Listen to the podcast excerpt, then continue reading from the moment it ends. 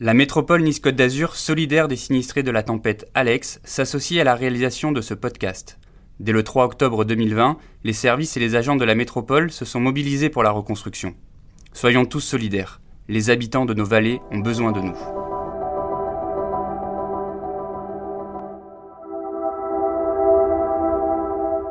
On est descendu euh, au musée directement, qui se situe juste à côté du cimetière. Et là, euh, au-delà du moulin, il y avait un grand trou de 5-6 mètres de profondeur, quoi, à la place de. Des collections, euh, à partir du moment où la salle de, présentation ethnologique, archéologique, elle a complètement disparu, alors déjà là, évidemment plus rien, que la réserve est partie également dans les flots, mais il est resté à peu près une 80 à 100 objets pas sûr qu'on puisse retrouver grand chose parce qu'il y a une telle accumulation de sédiments en fait. Revenir à l'humain, parce que le musée ça a toujours été ça. Ça a toujours été l'humain. Le matin du 3 octobre 2020, après le passage de la tempête Alex dans les Alpes-Maritimes, les vallées du haut pays azuréen offrent un spectacle de désolation. La nuit, des pluies violentes ont fait gonfler les rivières et l'eau a emporté sur son passage des maisons, des routes et des voitures.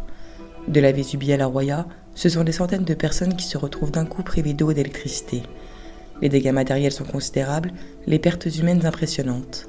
Pendant un an, Nice Matin se propose de recueillir les témoignages des habitants des vallées. Ils partageront avec nous leurs craintes, mais aussi leurs espoirs, le temps de leur reconstruction. À chaque rendez-vous, un témoin, une histoire.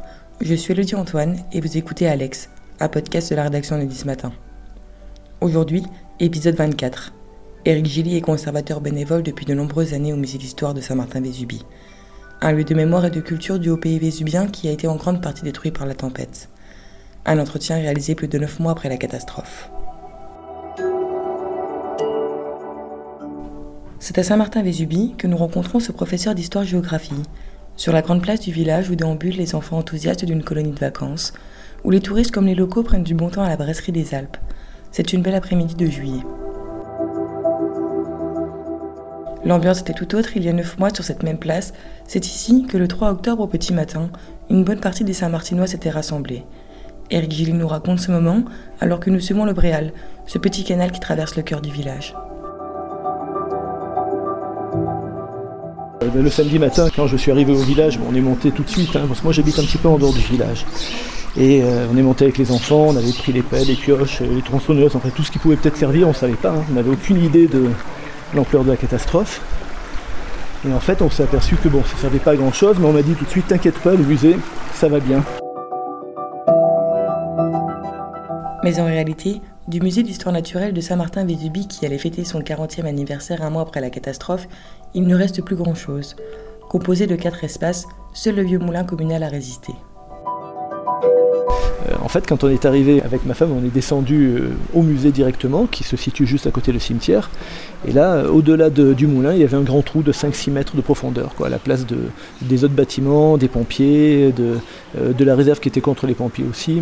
quand on imagine que les pompiers sont partis, c'est vrai que c'est assez impressionnant quand même. et là, donc plus rien, un grand vide.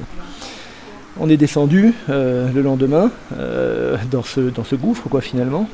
Et puis là, on s'est aperçu qu'il restait encore un pan de mur de l'usine électrique qui s'était effondré en partie. Euh, la, salle d'exposition, elle, avait complètement disparu, la réserve, je l'ai dit. Euh, donc euh, très très peu de choses, mais, l'usine électrique, eh il en restait en fait l'essentiel, abîmé. Hein.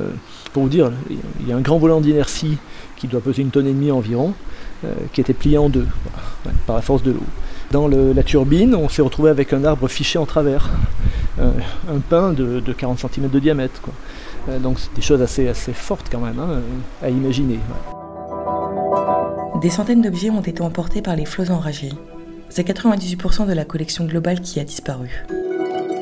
Des collections, euh, à partir du moment où la salle de, présentation euh, ethnologique, archéologique, elle a complètement disparu, alors déjà là, évidemment plus rien, que la réserve est partie euh, également dans les flots, mais il est resté à peu près une 80 à 100 objets sur les à peu près 3000 objets que nous avions collectés depuis 40 ans.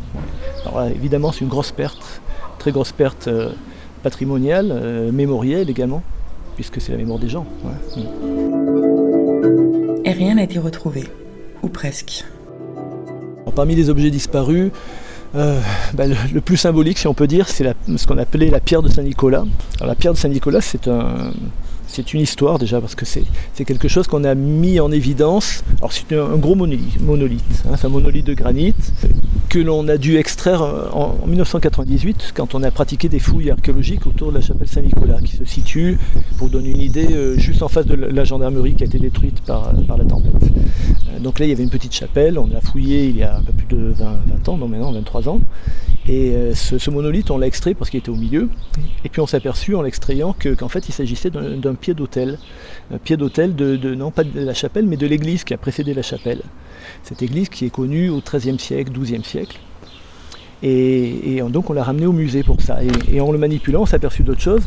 On s'est aperçu qu'en fait il avait été sculpté, ce, pied d'autel, et qu'il s'agissait vraisemblablement hein, euh, d'une sorte de menhir anthropomorphe euh, dont la partie haute, en fait, elle était cassée volontairement, puis retournée, et puis avait servi de pied d'autel. Vous imaginez donc la, christianisation, c'était l'inversion euh, hein, euh, des cultes, et puis l'écrasement finalement du culte disparu par, le christianisme dominant et, triomphant. C'était une belle pièce, une tonne et demie, partie dans les eaux, on l'a cherché de partout. J'ai plein d'élèves qui m'ont dit est-ce que vous l'avez retrouvé Ils ont cherché un peu de partout aussi. On n'a jamais rien retrouvé évidemment d'autres objets un peu symboliques sur notre fou qu'on a mené sur Anduébis, alors sur le plateau cette fois d'Anduébis. Euh, alors là je ne peux pas vous dire ce que c'est parce qu'on n'a jamais su exactement ce que c'était, mais c'est une belle pierre longue, euh, polie, euh, qu'on a montré à tous nos amis de l'université, des musées de Nice et autres, mais jamais personne n'a su nous dire ce dont il s'agissait. Quoi. Hmm. Un mystère. Et qui restera donc un mystère, puisque selon l'historien, il est peu probable que des objets soient encore retrouvés. Pas sûr qu'on puisse retrouver grand chose parce qu'il y a une telle accumulation de sédiments en fait. Euh, on avait travaillé avec la mairie de, Saint-Laurent-du-Var qui a eu la gentillesse de nous, prendre contact et qui nous avait montré tout ce que Saint-Laurent avait pu euh, récupérer sur les plages. Bon, malheureusement, il n'y avait rien du musée, hein, mais, mais bon, la démarche en tout cas était très intéressante et, même très, très positive aussi. Voilà. Euh, après, sur la vallée elle-même, Bon, oui, on a retrouvé, chose un peu anecdotique là aussi, on a retrouvé deux bâches d'exposition. alors on fait des bâches de, présentation avec des photos du texte, vous voyez, euh, qui, avaient été, qui dû flotter sans doute parce que comme ce sont des éléments très légers et qui étaient en, lambeaux et qui seront présentés aussi dans, dans la salle du 2 octobre. La disparition de ces pièces est un véritable crève-cœur pour Eric Gilly et d'autres qui depuis des années donnent de leur temps et de leur énergie pour collecter et restaurer une mémoire qui sans eux serait peut-être tombée dans l'oubli. Fort heureusement, grâce à la technologie, tout n'est pas totalement perdu. C'est beaucoup d'investissement euh, sentimental, sûrement, euh, parce que ce sont des objets qui, racontent la vie, euh, la vie de, des personnes qui nous les ont donnés, puis parfois de leurs ancêtres même. Hein. Donc effectivement, on a heureusement, heureusement, on en a inventorié l'essentiel, pas la totalité, mais l'essentiel. donc là, on a encore une mémoire numérique en quelque sorte de, ces objets-là. Et d'ailleurs, au travers de cette mémoire numérique, là, on est déjà dans le projet, d'en revoir comment on peut refaire un musée en partie virtuelle du moins. Et aujourd'hui avec les, technologies modernes de, 3D, on est capable de restituer l'essentiel de ces objets, entre, même s'ils ont disparu. Hein. Euh, donc ça, ça fait partie du projet de reconstruction du musée, oui. En attendant qu'un nouveau musée soit construit, des objets issus de dons sont stockés dans une salle située juste derrière l'église. On a régulièrement des dons. Euh, hier soir, un vieux copain de, Saint-Martin qui m'a appelé pour me dire j'ai retrouvé dans un, garage qui s'est effondré justement à cause de la tempête des vieux objets. Est-ce que ça t'intéresse pour le musée? Évidemment, oui. Euh, samedi dernier, c'était une dame qui venait exprès de Draguignan, qui était de Saint-Martin, qui connaissait très bien l'histoire de Saint-Martin, euh, qui est venue nous apporter des objets de sa grand-mère également. Donc ça c'est assez exceptionnel quand même. Et vous, voyez qu'en même temps que ça, crée, ça recrée des liens. Ça c'est aussi le rôle de l'association et du musée. Et euh, le premier grand don qu'on ait reçu, c'est un monsieur de, de les alpes qui lui avait collectionné comme ça toute sa vie des objets. Et euh, euh, voyant ce qui s'est passé à Saint-Martin, il a eu l'initiative et, puis la générosité surtout de nous offrir à peu près 500 objets de sa collection. Et le plus beau, c'est qu'il est venu ici même à Saint-Martin nous les apporter. Alors on était allé les chercher avec des voitures, des camionnettes, etc. Et lui est venu avec, avec des amis à lui, sa famille, pour nous apporter. Et là, nous marchons dans cette petite rue derrière l'église, eh bien, il y avait sa, petite fourgonnette qui est arrivée ici pour déposer un pressoir euh, à raisin que je vais vous montrer dans quelques secondes. Eric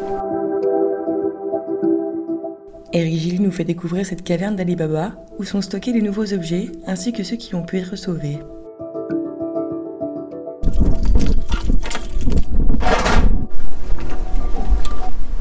Et là, vous rentrez en fait dans la nouvelle réserve du musée.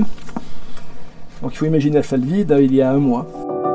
On a commencé à ranger les objets qui sont tous des dons. Alors là, c'est à 100% des dons, où l'on trouve eh bien, euh, des objets de menuiserie, euh, des, soufflets euh, de pulvérisation de, produits aujourd'hui totalement interdits, je pense. Ça, ce sont des choses des années 30, 40 plutôt. ensuite, eh bien, l'inénarrable fer à repasser, des collections que l'on on peut accumuler comme ça, des tonneaux, beaucoup de tonneaux qui vont nous permettre aussi de faire de belles présentations. Tout ce qui est de, des selles et du travail du bourrelier, euh, là on, a, on a quelques beaux exemplaires, ça c'est un bas, un très joli bas aussi. Euh, voilà. Attention où vous marchez parce que nous sommes à même la roche. et là, là donc ce fameux pressoir à raisin. Bon, il a fallu être 4 hein, pour le porter celui-là. Donc vous imaginez la pièce que ça représente. C'est une des belles pièces euh, de, cette donation de M. Pionce hein, de, de Berre. Voilà, puis d'autres éléments. Vous voyez, la, dame de, samedi, elle nous a donné euh, tout ce rayonnage avec euh, la poupée de sa grand-mère qui est derrière. Ici un moule à, gaufre, une chaufferette en cuivre, une, chaise de bébé. Et ce qui est resté du musée, eh bien c'est, pour que vous sachiez bien, bien c'est le dernier petit rayon au fond là-bas, juste le, dernier petit carré. Nous sommes ensuite allés dans une autre pièce située sous l'église qui servait autrefois de poulailler à une des habitantes.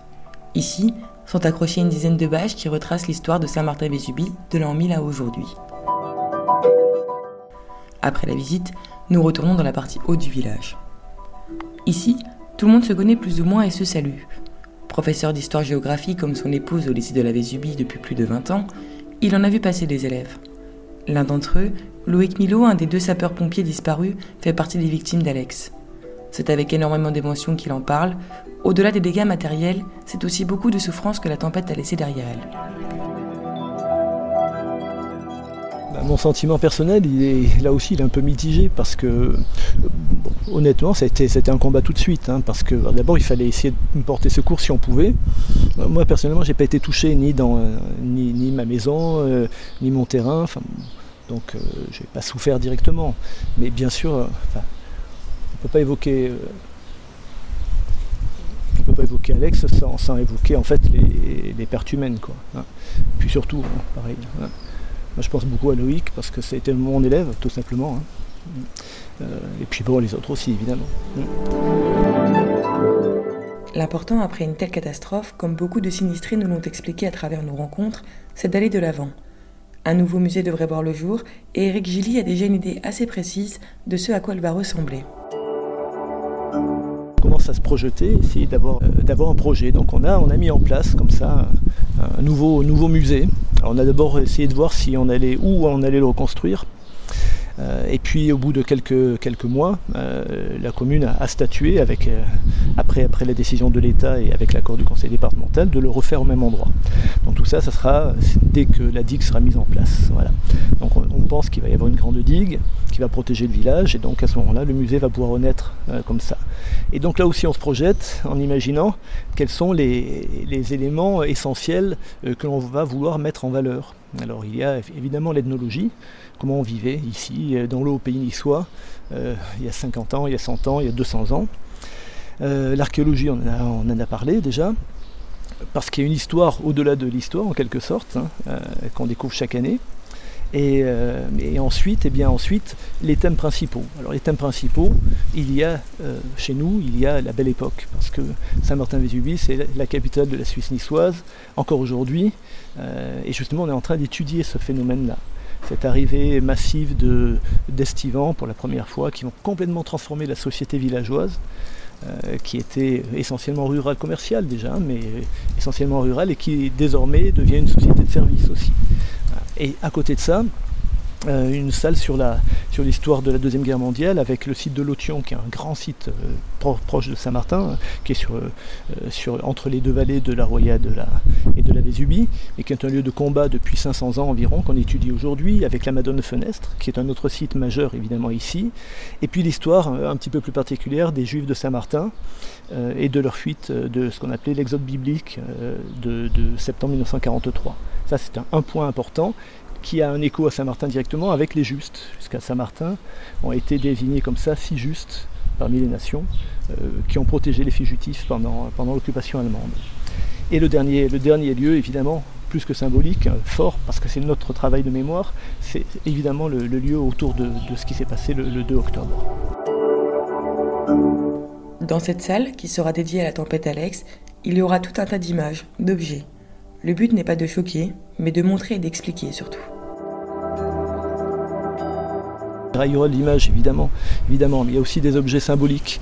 Euh, on, a, on a des enfants, des jeunes, des jeunes qui ont, qui ont fait du nettoyage dans la, dans Vésubie et qui ont pu comme ça retrouver quelques objets de temps en temps, qui ont une forte portée symbolique, hein, évidemment. Je pense en particulier, euh, eh bien, on a, on a récupéré euh, un bas de pantalon de pompier on, comprend tout de suite le poids que ça peut avoir. On a récupéré aussi une sorte de, petite, euh, sorte de, comment, comment, on pourrait appeler ça? Euh, à Saint-Martin, il existait une brasserie qui va, qui va être reconstruite d'ailleurs, hein, la, brasserie du comté. Euh, on a retrouvé une sorte de logo euh, en métal, comme ça, tout cabossé aussi. J'en ai parlé avec le, créateur de la, brasserie, il est totalement d'accord pour qu'on puisse le, montrer comme un exemple mémoriel en fait. Hein. Mais après, il y a le témoignage, le témoignage des gens. il y a, il y a aussi l'explication, parce que c'est un phénomène tellement exceptionnel, même unique dans l'histoire de l'homme. Hein. Euh, ce qui est parti, ce sont les, surfaces glaciaires, c'est-à-dire des choses qui ont été mises en place à partir du moment où le glacier s'est retiré, il y a à peu près 10 000 ans. Donc euh, aucun homme n'a vu un tel dégât. Donc ça, il faut l'expliquer. Euh, donc il y a tout ce côté pédagogique qu'il faudra mettre en place de manière scientifique, rigoureuse, avec des géographes, des géomorphologues, etc. Et, ensuite revenir à l'humain, parce que le musée, ça a toujours été ça. Ça a toujours été l'humain, la personne qui a vécu et qui peut raconter et expliquer. Aucune date n'est pour l'instant fixée quant à la réouverture de ce nouveau musée. Il faudra compter un an et demi, voire deux ans selon l'avancée des travaux. Si vous souhaitez en savoir plus sur l'histoire de Saint-Martin-Vésubie, Eric Gilly organise chaque jeudi des visites guidées dans le village, un lieu qui restera à tout jamais un des joyaux du haut pays azuréen.